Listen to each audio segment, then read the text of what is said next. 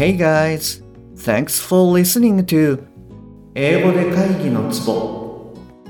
I'm Shige Nakano, personal coach focusing on business English. えービジネス英語パーソナルコーチの中野です、えーよろしくお願いいたします、えーこの番組では単なる速い音の塊が理解できて要は何かっていうことがパッと口から出て仕事が回り出す、えーそういった英語力が必要な主にビジネスパーソン向けに配信しております。はいじゃあ今日もリスニングの方を行っていきたいなと思います。よろしくお願いします。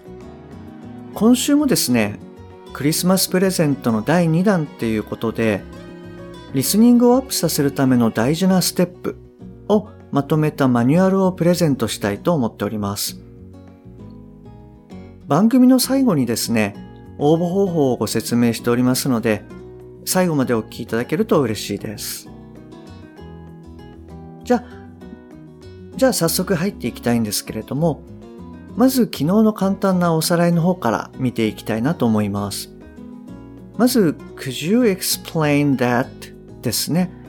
こちらの機能語内容語それらがどうなっているかっていうこととあとは脱落と連結ですねでこのあたりを踏まえて Could you explain that?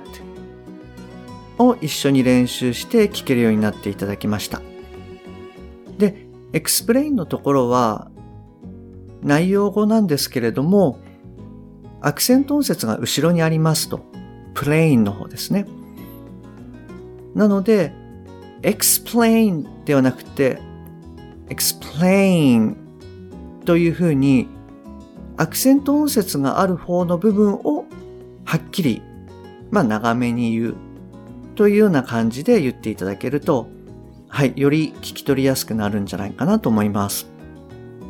まあ前回、前々回、えー第60話と第61話、こちらの方はですね、ちょっと短めな文章で聞けるようになっていただいたんですけれども、今日と明日はですね、ちょっと長めの文章にトライしていただこうかなと思っております。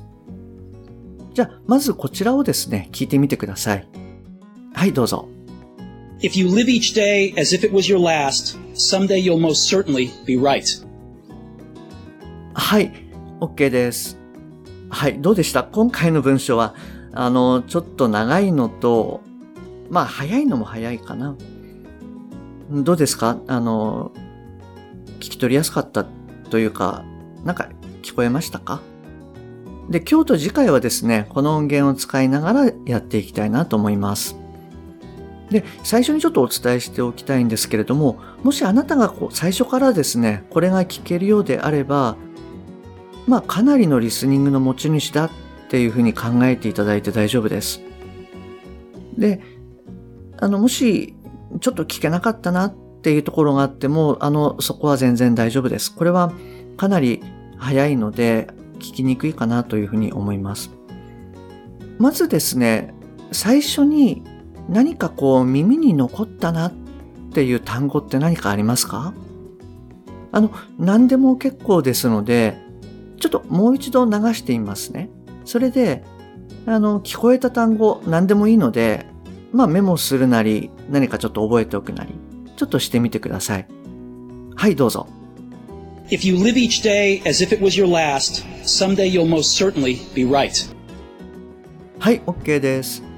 えーっと、どうでしたか？あの、いくつか拾えた単語ってありましたか？もしかしたらこのあたりが拾えたかなっていうところをちょっと上げてみると、live, each, day, last, someday, most, certainly, right, はい、このあたりの音がですね、えー一部、もしくはまあ、割と比較的ほとんど取れたよみたいな方もいらっしゃるかもしれないんですけれども、どうでしたでしょうか？実はですね、今言った単語っていうのが内容語になるんですね。なので、割とこう、はっきりと発音してるんですよね。でこういったところも踏まえてですね、割とこう内容語と機能語の違いっていうのもちょっと、あの、感覚的に、えー、身につけていってほしいなと思っております。で、逆に言うと、それ以外の部分っていうのは機能語になっているので、まあかなり弱かったりですね、適当だったり。で、さらには、まあ連結とか脱落とかそういったこともあるので、ちょっと聞き取りにくかったかななんていう部分も結構あると思います。はい。で、もう一つですね、ちょっと注目していただきたいのが、先ほど言った単語ですね。もう一回言いますね。live, each, day, last, someday, most, certainly, right. はい。で、この単語を聞いたときに、なんとなくこう意味って取れないかなって思うんですね。今は出てきた順番にピックアップしてシェアしております。で、今の部分だけ例えば訳してみると、まあ、live 生きる each day 毎日 last 最後。someday いつか。most certainly 間違いなく。right 正しい。はい、今のちょっと日本語をくっつけると、生きる毎日、最後、いつか間違いなく正しい。はい。あの、こんな感じになります。で、まあ、これだけだと、あの、ちょっとわかりにくいかもしれないんですが、なんとなく、あの、概要はちょっと見えてくるかななんて思います。それで、今回の文章はですね、あの、ちょっと長いので2回に分けて説明したいと思っております。で、この文章はですね、説明文のところにも書いておきますので、そちらをご覧ください。で、なんて言ってるかっていうと、If you live each day as if it was your last, someday you'll most certainly be right と言ってます。で、今日はですね、その前半部分について、あの、やっていきますね。で、前半部分なんですけれども、If you live each day as if it was your last はい、この部分をちょっと説明していきます。で、これを一番大事なことっていうのは頭からあの理解していってください。詳しくは29話目と30話目、こちらの意味理解のところでご説明してるんですけれども、頭から理解していかずに、きちんとした日本語に組み立ててしまうと、まあ、会話についていけなくなってしまうんですね。なので、日本語的にはちょっと変かもしれないんですけれども、頭から頭から理解していくっていう形で考えてください。訳すのではなくって理解するっていう感覚が非常に大事です。で、この場合なんですけれども、もしあなたが生きる毎日をまるであなたの最後のようにという感じになります。もう一度言いますね。もしあなたが生きる毎日をまるであなたの最後のようにという意味になります。発音のところなんですけれども、まず if と u がくっついて if you, if you はい。こんな感じの音になります。で、live と each こちらもくっつきます。で、live each, live each はい。こういう感じになります。で、ここであの、live のですね、単語の語尾っていうのは e になるんですけれども、語尾の e というのはほとんど発音されないんですね。まあ、例えば take とか make, cake。まあこれらなんかも同様で、後ろに E がくっついてるんですけれども、E っていうのは発音しません。で、live と each がくっついて live each みたいな音になります。で、さらにですね、ここからがまたちょっと難しいんですけれども、as if it これらが全部くっついちゃって as if it as if it みたいな音になります。で、it の t ですね。これはあの語尾の t なのでほとんど発音されないです。なので、なので as if it みたいな発音で終わると。はい。で、えー、最後の was と your がくっついて was your was your みたいな発音になります。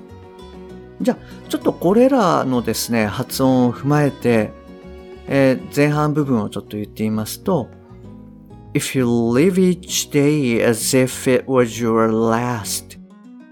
If you live each day as if it was your last.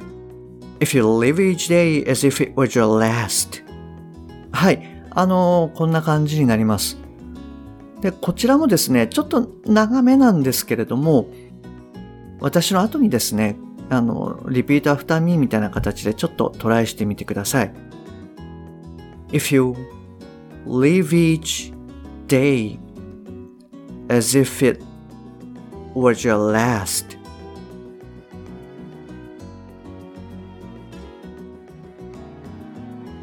if you live each day as if it was your last.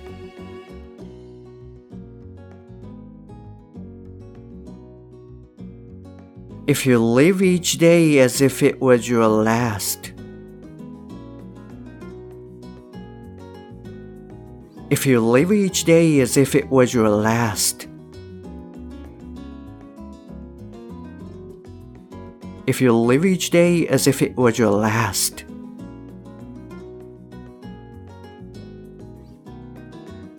はい、OK です。どうですかあの、なんとなくこう感覚っていうの分かってきましたかで、この部分はですね、かなり早いので、まあ仮にそのあなたができてなくても気にしなくて大丈夫です。で、できなかった場合は何度かあの今みたいな形でぜひ口から出してみてください。そうすれば徐々に聞こえるようになってきて、はい、あの、意味も取れるようになってくると思います。はい。じゃあ、ここでですね、この前半部分に関して、再度音源を聞いてみたいと思います。で、おそらくですね、最初聞いたとき、うわ、早って思われたかもしれないんですけれども、まあ今練習したことによって少しは聞きやすくなってるんじゃないかなって思います。はい、じゃあ聞いてみましょうか。はい、どうぞ。If you live each day as if it was your last. はい、OK です。どうですか？少しは聞きやすくなりましたか？はい、じゃあ今日はですね、ここまでにして、明日後半、それから全部通して、やってみたいと思います。はい。で、最初にですね、あの、言ったクリスマスプレゼントの第2弾ですけれども、まあ、リスニングをアップさせるための大事なステップをまとめたマニュアル。これをですね、はい、プレゼントしたいと思います。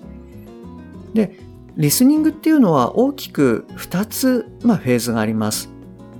要は音から単語に変える音理解。取れた単語から意味に変えていく意味理解。この大きく2つある音理解、意味理解ですね。でこちらをきちんと踏まえて、まあ苦手なところを強くしていくっていうワークが大事になってきます。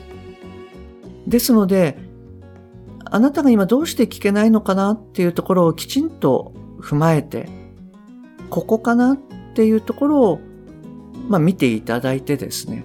で、あの、そこを強化するっていうワークをやっていただけたらいいんじゃないかなと思います。はい。ぜひ、あの、こちらのマニュアルをですね、えー、活用してみてください。で、プレゼントの受け取り方法なんですけれども、あの、次の2つのステップで受け取ってください。まず1つ目です。説明欄にある LINE でお友達になってください。もしくは、アットマーク、しげ -eng-coach アットマーク、しげ -ing-coach こちらの方で検索してみてください。で、二つ目のステップなんですけれども、メッセージでツボって送ってください。あの、ひらがなでもカタカナでも、英語でもスタンプでも何でも OK です。はい、ツボって送ってください。はい。じゃあ、あの、明日はですね、後半部分、それから全体ですね、をやっていきたいなと思っております。よろしくお願いします。Okay, that's all for today. Thanks for listening. See you next time. Bye bye.